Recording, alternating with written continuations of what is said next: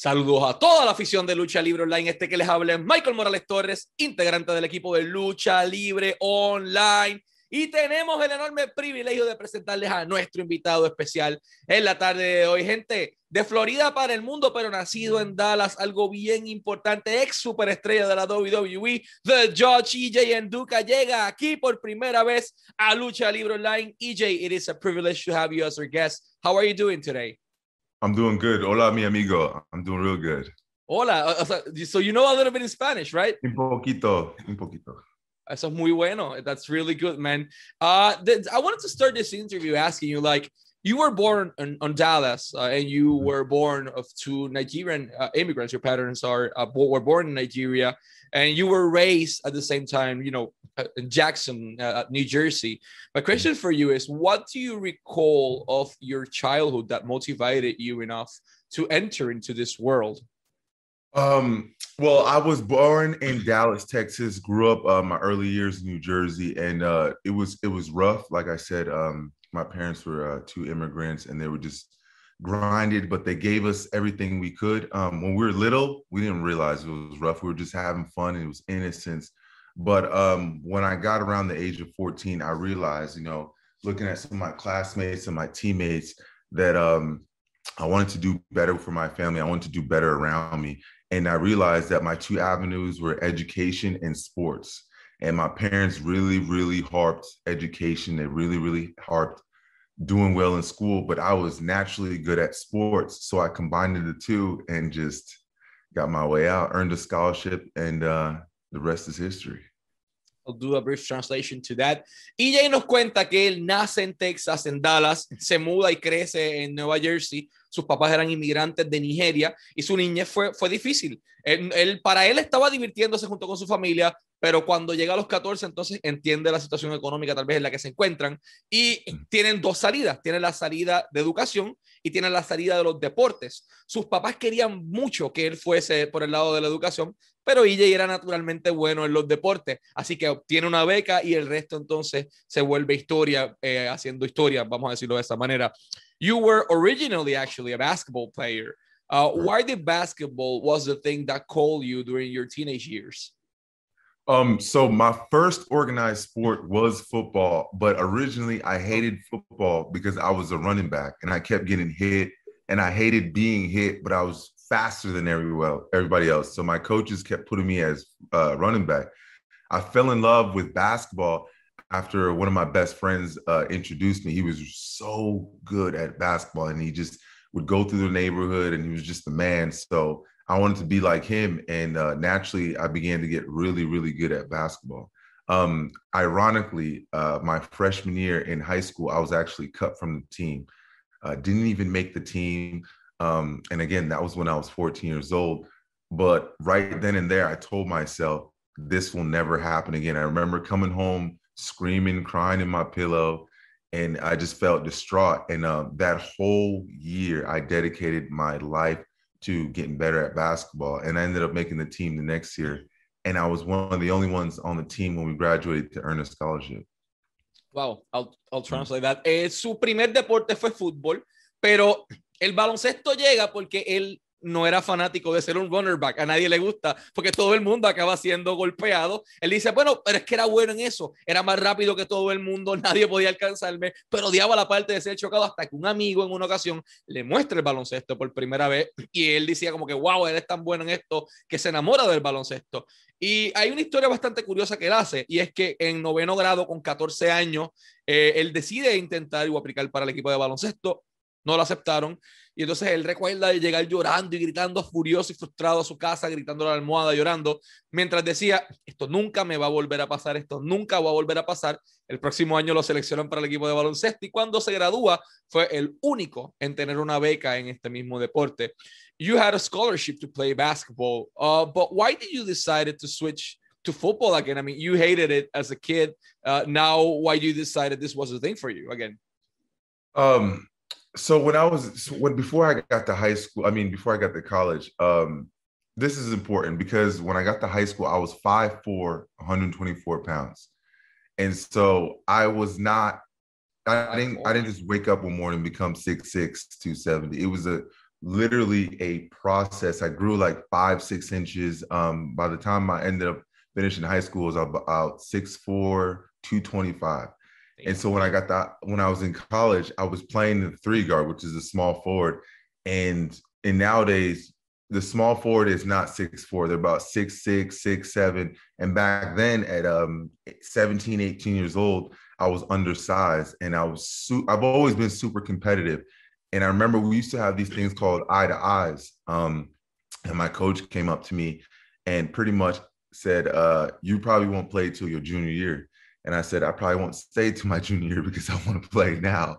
And um, I really, really went back to my roots and um, ended up uh, like focusing on because I went to school for both basketball and football, and then I made the ultimate decision just focus on football, and um, it was a blessing because I can't explain to you how hard it is to do two sports in college and um, earn presidential role and keep your academics up. It was incredibly difficult um, I don't want to say that I quit, but I had to make that wise decision. Otherwise, you know, it would have been a struggle. And so I uh, ended up going uh, to play football. Um, I transferred to Sam Houston State um, in 2008, and we ultimately changed that whole program around. Um, by my senior year, we went to the national championship. I was part of the. Uh, I was the captain of that team the, uh, my junior year and my senior year, and uh, it was just a blessing in disguise. I learned a lot about myself. I learned a lot about determination.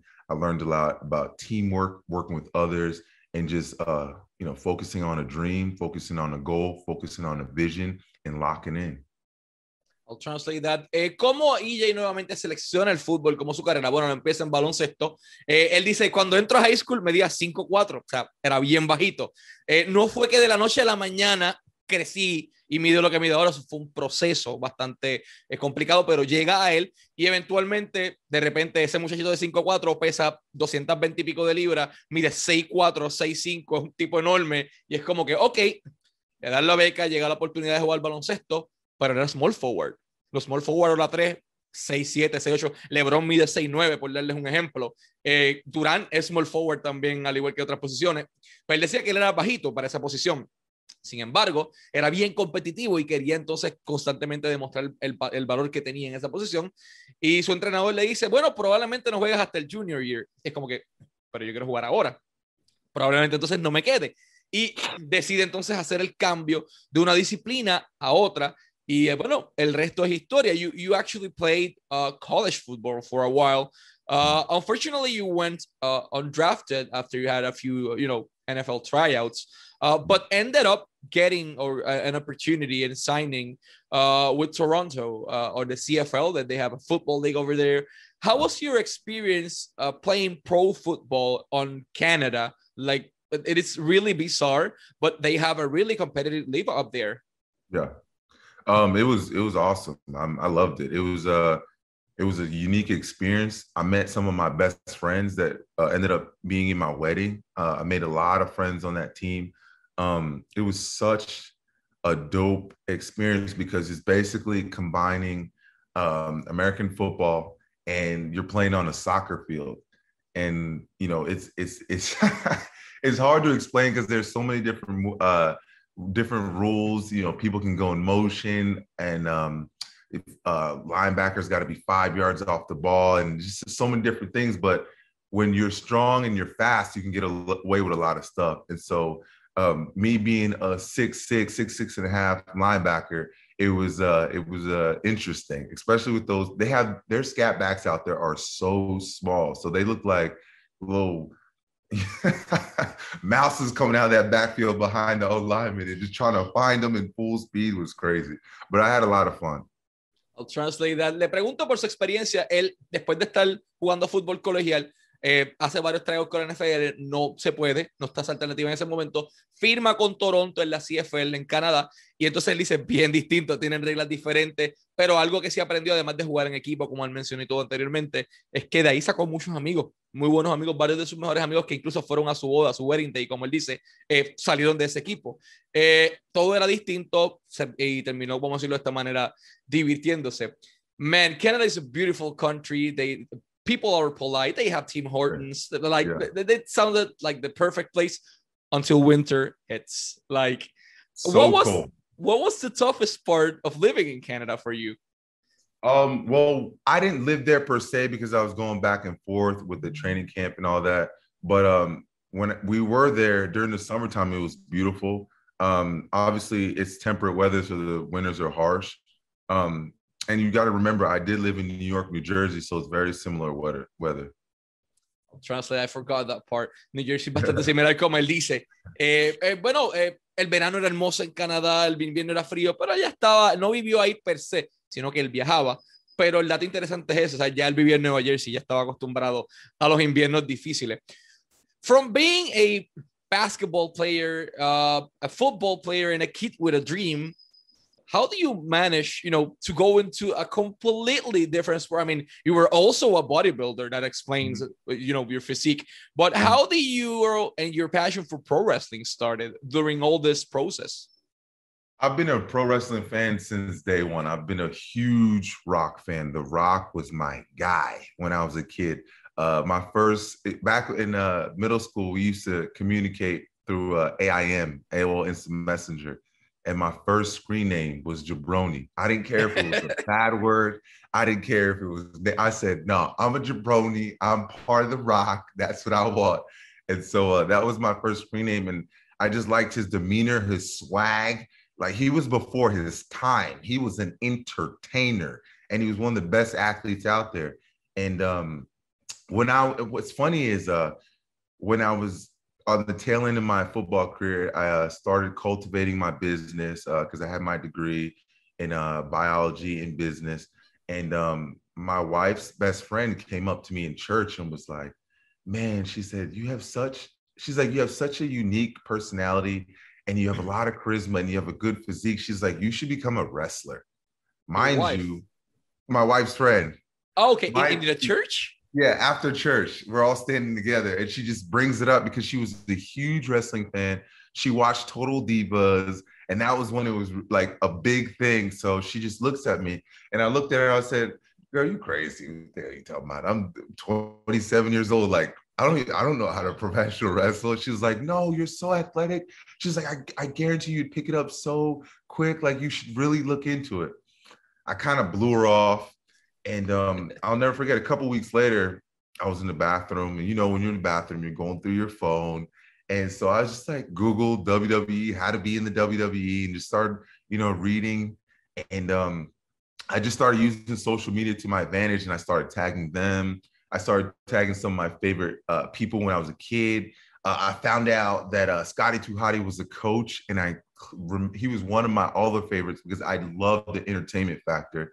Um, and then, he, by the grace of God, he reached out to me like almost immediately and said, "Hey, are you serious about this?" And the rest was history. Um, two weeks later, I had a uh, tryout, had a rental car, had a hotel, and I found myself in Orlando training with some of the best in the world, around some of the best coaches. Wow, that's that's impressive, man. I'll translate this.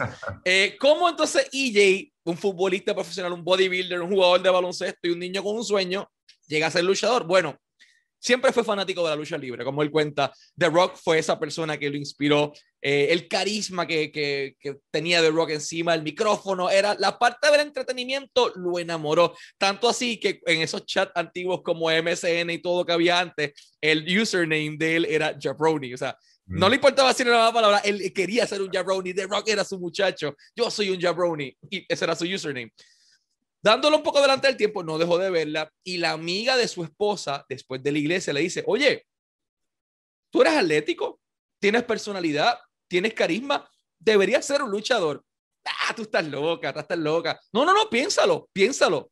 Porque tienes todo. Lo, te prometo que lo vas a, a tomar así de rápido. Él, como que se quedó con eso aquí en el baño de momento dado bregando con el teléfono.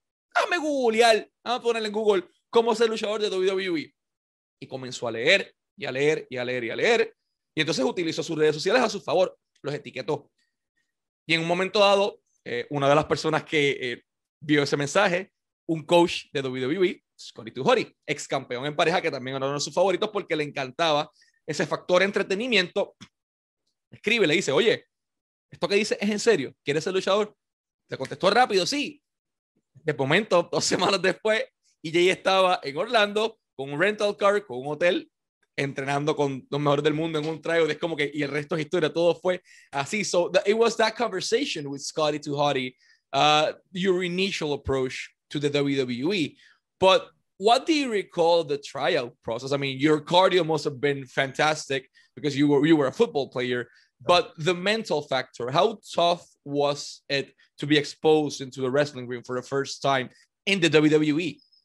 First of all, let me just say, man, you have incredible memory. Like you verbatim said everything I said. Thank you. Doing a good job.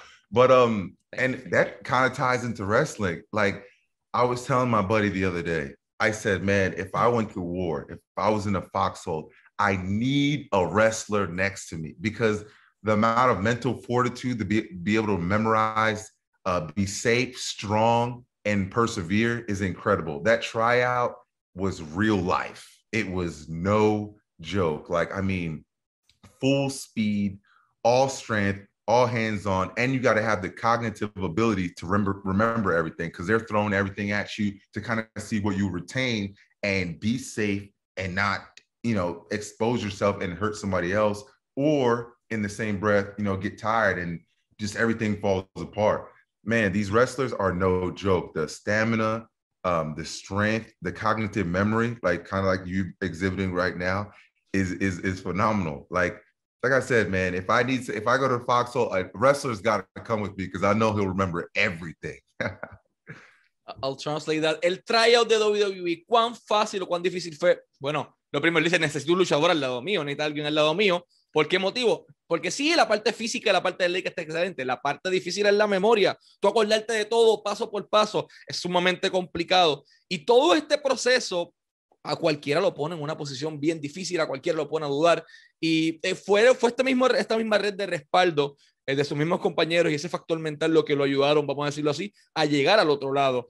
Uh, why do you, I mean, obviously you were there, you had your first pro wrestling experience inside a WWE ring, like, man, that, that that's starting on the top level. It's like, yeah. okay, uh, let, us play for the first time football. I don't know, getting signed by the Jacksonville Jaguars or by the Patriots. Right. It's like this was your first opportunity. You went directly to the big leagues. But uh-huh. after that experience, why did you decided to put the pen in the paper and sign with WWE? Um, because I felt like it was my second coming. Um, in the NFL and in the CFL, I didn't get to do what I wanted to do. Um, first of all, the, the talent in the NFL and CFL is like splitting uh, grass. Like everybody, for you to get there, you you are the best in the world. Period. And um, it was very challenging. They're always trying to replace you. Um, it's not really an investment like the WWE. It's either you come in and you're at the top, or you become a journeyman and you know go from team to team to team trying to find a home. When I got to the WWE, um, I quickly realized that I was one of the most athletic people there. Uh, mind you, that place is a hub for athletes. Um, but I quickly realized that I was one of the most athletic people there. I had tons of charisma and it felt like a family. It felt like, okay, we're in this together. Um, especially the group that I was in, the group that I came in uh, was very like together, close knit. Um, not all the groups are like that, but ours in particular was like, you know, we looked out for each other. Um, part of the reason why I started to become so um, proficient and started pick things up really well is because I came in with Austin Theory. I mean, that's a future Hall of Famer right there. Um, Ashante the Body, aka Tehuti Miles, he's a beast. He's another one. He's killing it right now. Hit Row, shout out to Hit Row. Um, Santana Garrett, oh man, she's a wealth of knowledge. Such a kind human. Um, she taught me so much, especially those first one or two months, because mind you, we weren't there for no more than three, four months before COVID hit. So those three people around me in my signing class um, really, really poured into me. Uh, they saw the potential in me and they, they took it upon themselves to teach me as much as they could, as well as the coaches. And um, it's it's just a, one of those experiences where um, when you are being taught by the best and you're also training with the best, it just kind of escalates that process of you learning quickly, learning, the, and it's the details, it's the small things, and that's what they really harp on. It's the small things. I'll translate that. Eh, ok, vamos por paso. Lo primero, ¿por qué EJ firma con la WWE? Bueno, cuando él estaba en el área de fútbol era distinto. Él sentía que en la NFL, por ejemplo, todo el tiempo te intentan reemplazar, todo el tiempo están buscando a alguien nuevo. Eh, y tienes dos alternativas, o creces para ser una superestrella o vas de equipo en equipo hasta que consigues un hogar. Con WWE, él tuvo un hogar, él tuvo una familia, sobre todo con el grupo que le entró porque, por ejemplo, tenía, mencionó a Austin Theory, uno de sus amigos en todo este proceso, que lo ayudó en todo el proceso, menciona que es un futuro integrante del Salón de la Fama de WWE. Eh, personas como Tehuri Miles, que ahora mismo Ashante Adonis, creo que es el nombre que le tienen. Eh, también tienes a Santana Garrett. Eh, estas tres personas en particular lo ayudaron tanto a moldearse, a crecer y atrapar las cosas tan rápido. Entonces, cuando él llega a WWE, él se da cuenta inmediatamente que él es una de las personas, o si no, la persona más atlética en todo el roster. Entonces, eso lo pone a un punto a su favor. Entonces, toma las cosas bastante rápido, pero fueron como tres o cuatro meses hasta que llegó la pandemia y, y detuvo todo ese proceso de crecimiento de, del Performance Center. Uh, do you recall your first match? No, not your first, you know, pro wrestling match in the NXT live event, but your first match in the Performance Center. Uh, how was that experience for you, and how green you thought you were at the moment? Um, my first match was against uh, Kona Reeves. Uh, it was a PC live. Um, from all the feedback that I got, uh, it was pretty good um, coaches were telling me, "Hey, you you got a bright future in this." Um, that was pretty good, and it, was more on uh, good on Kona from being able to, uh, you know, I guess lead me through the match, and um, really helped him too.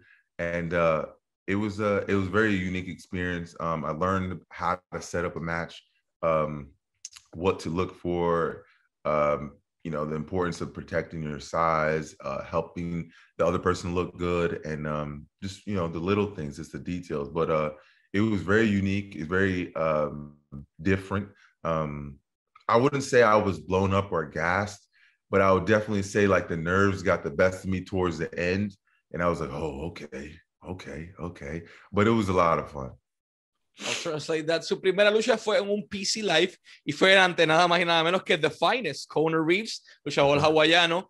Eh, Kona entonces dice que lo ayudó en el proceso y lo hizo lucir bien. Él ayudó a Kona también y cuando te acaba la lucha le dicen como que, muchachos, los coaches le dicen, tú eres bueno en esto, tienes futuro en esto. Y, y fue ese proceso el que lo ayudó a, vamos a decirlo así, establecerse dentro de, del mismo roster de NXT, a ganarse un puesto. how was the backstage dynamic with the co-workers on NXT? Like, uh, for example, in the WWF Attitude eras, I've heard good stories and bad stories, but from NXT so far, everything I've heard is really good. So, how was your experience up there? Um, when I got there, it was like um, there was almost like a transition of like uh, the top guys in the locker room because um, it was right uh, before it was right after the draft or call up, a bunch of call ups. So the locker room was kind of like uh, restructuring, I guess. And this is before I knew what a top guy was and the locker room guys and everything. And uh, I remember Damian Priest was pretty much like the locker room uh, leader, real good guy, um, very approachable, um, gave good advice. Um, and then when I got there, you know, the invisible ceiling. And so since we're new rookies and we're athletes, we're that we kind of stuck together. There was a few other, you know, college football players and um, athletes and people that weren't necessarily workers yet. Uh, we kind of, you know, started working out together, training. Um, so we build up, we built a really good camaraderie. Um, as far as like the wrestlers, it, it was everybody was pretty cool. It wasn't, you know, wasn't any any for my experience wasn't any like negativity or anything like that but I tend not to even gravitate to that, and people like that don't come to me because they know I'm not with all that. So for the most part, it was it was pretty dope. I I had fun, you know. It was I always say being a luchador wrestler is one of the greatest jobs in the world. You get to travel, you get to beat people up, and you get to talk trash.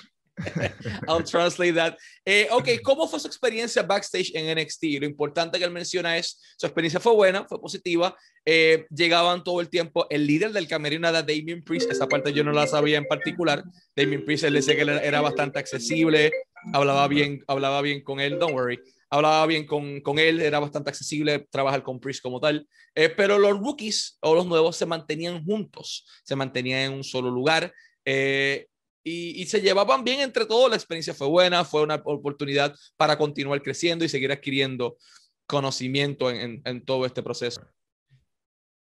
Uh, then uh, you mentioned that was your experience, you know, in, in, terms of the backstage ambience and everything was good, was dope, was cool. Uh, mm-hmm. you, you know, you had the opportunity, as you mentioned, to to talk trash, to travel the world, to beat up people, to be a luchador, to be a wrestler.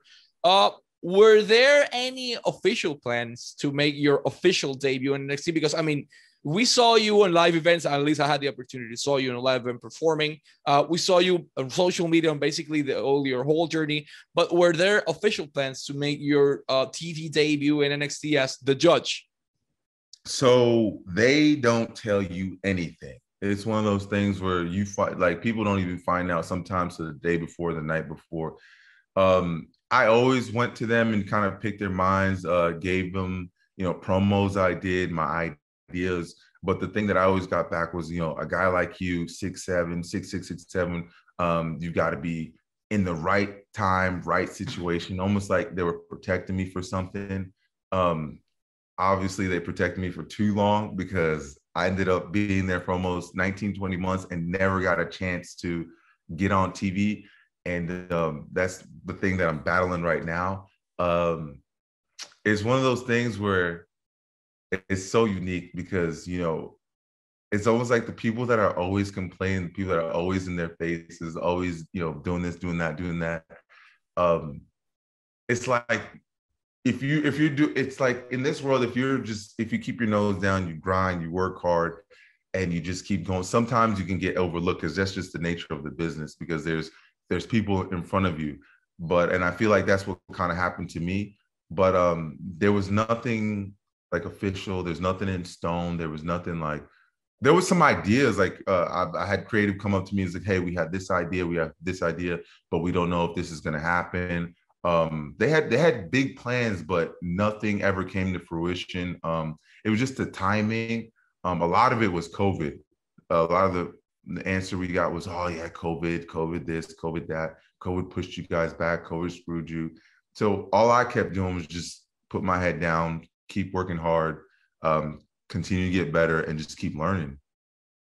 Yeah, make, makes a lot of sense. I'll translate that. Le pregunto si habían planes oficiales para hacer su debut televisado en NXT. Me dice, bueno, nunca te dicen nada. Siempre te proponían alguna idea que otra. Tenemos esta idea, tenemos esta idea, tenemos esta idea. Pero la realidad es que al momento de la vela siempre decían, ah, la pandemia, el COVID, el COVID, el COVID fue lo que como que los detuvo o los retrasó un poco en este proceso de, del, del, debut, pero como que nunca te dicen nada, este ese misticismo y cuidan mucho lo que se va a hacer. Eh, lo querían cuidar tanto que no lo usaron en 18 o 20 meses en programación televisiva, tipo que mide 6, 6, 6, 7, entonces lo querían cuidar y, y terminaron lamentablemente eh, pues no utilizándolo.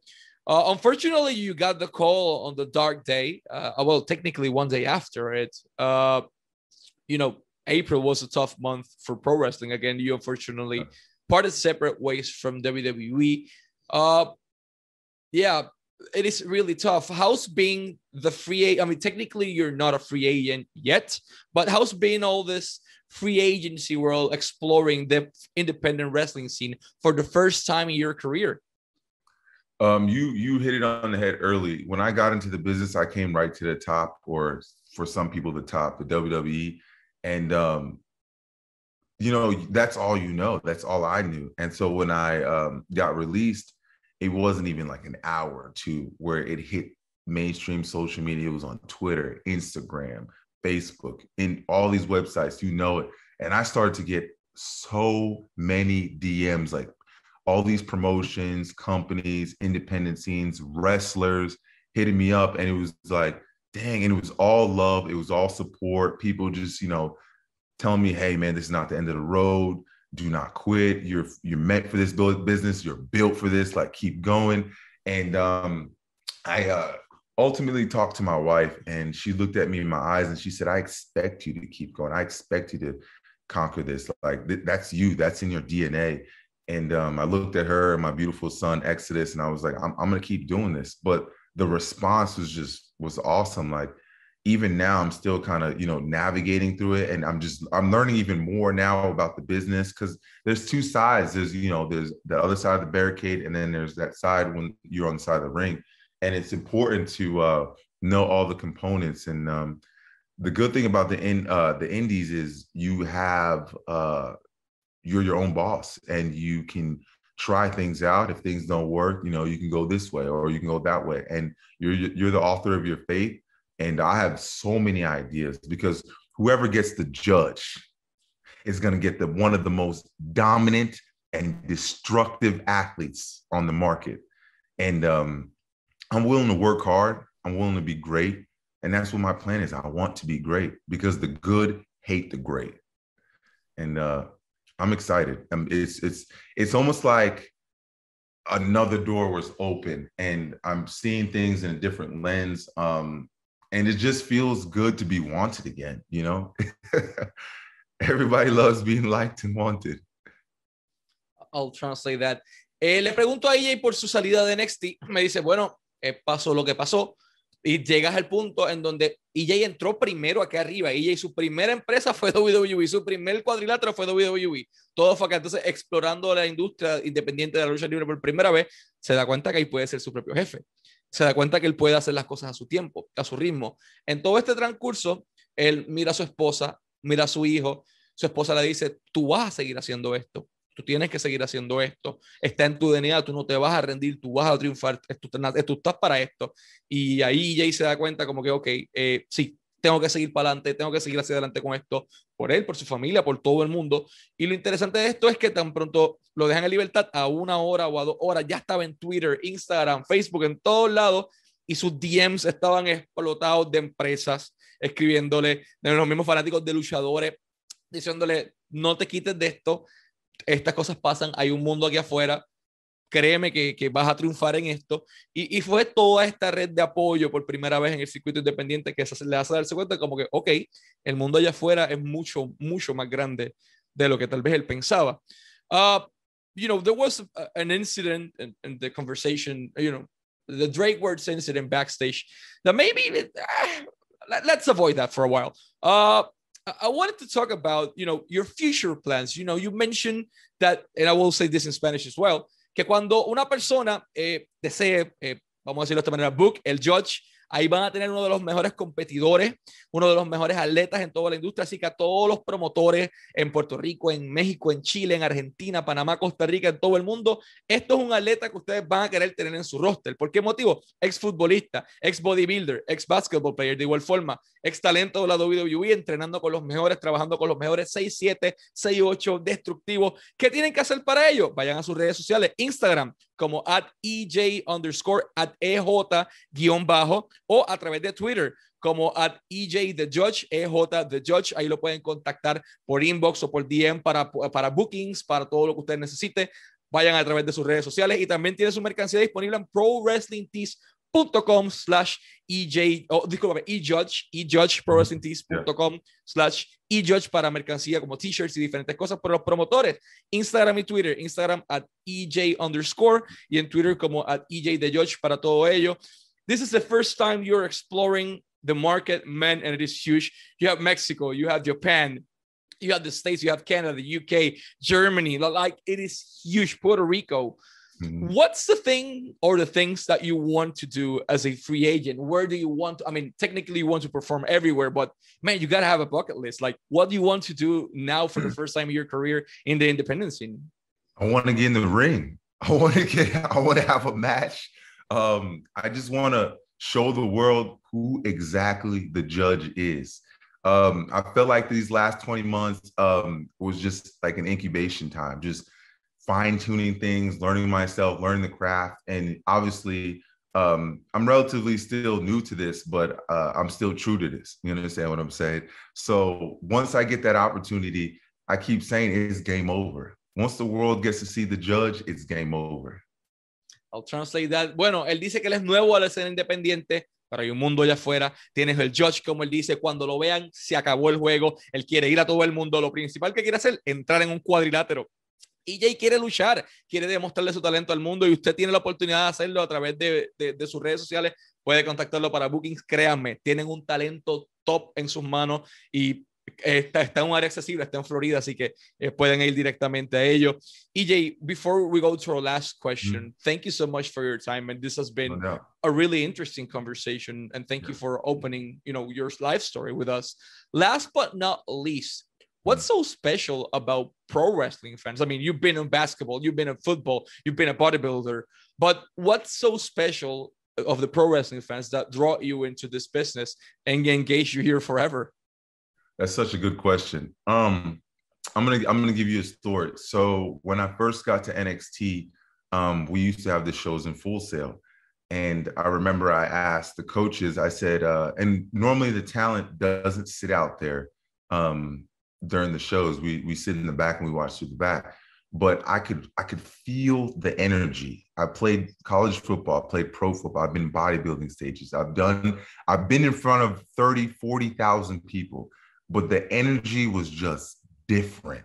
So I asked my coaches, I said, "Hey, can I can I go out there?" They're like, "Well, no, we prefer you not to go in the crowd, but you can go in, in the booth, the box. So the box is a production box." So I went in the uh, production box. I introduced myself to everybody and kind of said, "Hey, can I hang out here for a couple matches?" Like, yeah, sure.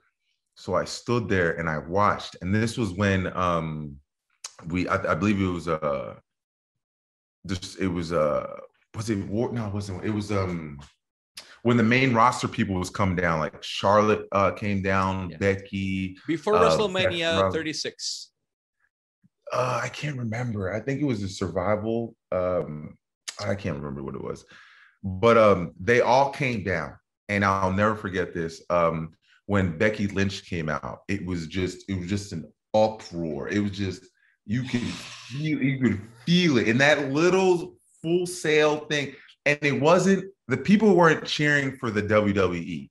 The people weren't cheering for a specific team. The people were cheering for Becky Lynch, Becky Lynch, the character, Becky Lynch, the person, her. It was just everything was coming to her. And I just remember I was like, damn, that's a star right there. That's it was just you could feel it. And I was like, damn, I want to experience that. Because when you play on a team, of course, people know who you are, individual, but they're rooting for the team to win. But this is like a samurai sport. It's you versus the other man. And that energy, whether you're getting booed in your heel or you're getting cheered because you're a babyface is incredible. I'll translate that. ¿Qué de especial tienen los fanáticos de la lucha libre para EJ? EJ fue futbolista, fue jugador de baloncesto, fue bodybuilder. ¿Por qué los fanáticos de la lucha libre son tan especial como para atraparlo aquí? Y más una historia.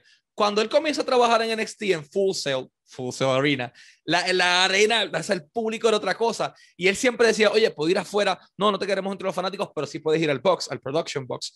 Él llega allí y pregunta, ¿puedo quedarme con ustedes? Sí. En ese momento era que estaban regresando varias estrellas de WWE del main roster a NXT, entre ellos Becky Lynch. Cuando Becky llega a la arena, que él escucha ese, ese roar, ese, esa vibra increíble del público, que Full Sail es otra cosa, eh, él dice como que, wow, eso es una superestrella. Estaban aplaudiendo por ella el personaje, estaban aplaudiendo por ella la humana, la persona, estaban aplaudiendo por Becky Lynch y esa vibra, él ha estado frente a 30 mil, 40 mil personas, pero fue algo distinto. Esto fue, ellos estaban aplaudiendo nuevamente por el personaje, pero por la lucha libre profesional. Ellos estaban aplaudiendo por la industria y fue esto lo que a él, vamos a decirlo de esta manera, lo cautivó para siempre de los fanáticos de la lucha libre. EJ Man, once again, thank you so much for your time. Always wishing you success in your career and in your personal life. And let's cross fingers, man. I want to see you oh, in Latin America soon. Oh, yeah, absolutely. For sure. Perfect, man. Y este fue EJ Enduca de Judge y Michael Morales Torres para Lucha Libre Online.